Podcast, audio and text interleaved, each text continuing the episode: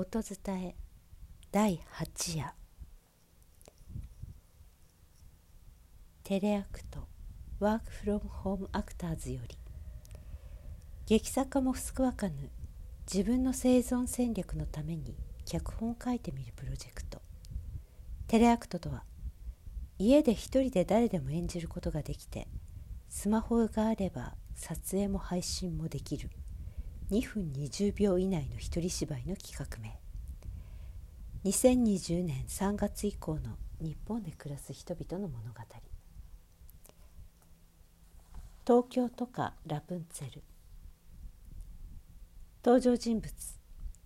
髪の毛がやや長めの女性が1名。東京都内のアパートの一室。女性がスマホの画面を見ている。あ勤労ラプンツェルやるんだ。番組のホームページを読む。長さ21メートルの魔法の髪の毛を持つラプンツェル。彼女の恋と成長を描いた冒険ファンタジーが登場。21メートル。自粛何年分だ？女性。自分の髪を気にする。髪伸びたな。美容院行けてないもんな。不要不急だもんな。まあ。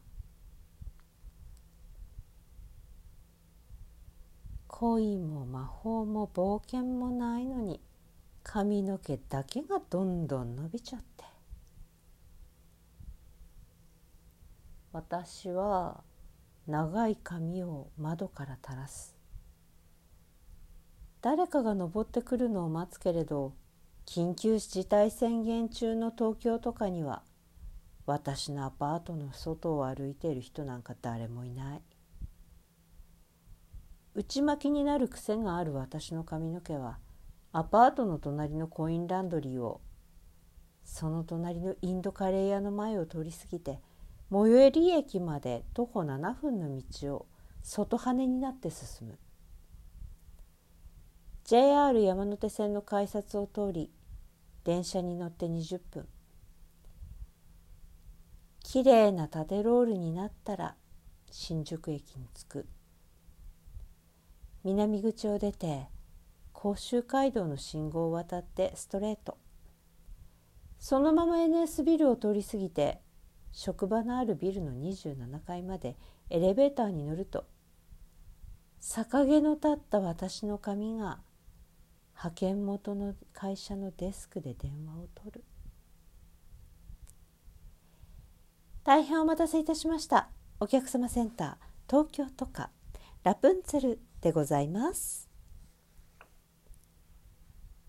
東京とかラプンツェル作モスクワカヌ音伝え中山優子でした。明日は不謹慎なおめでたをお伝えいたします。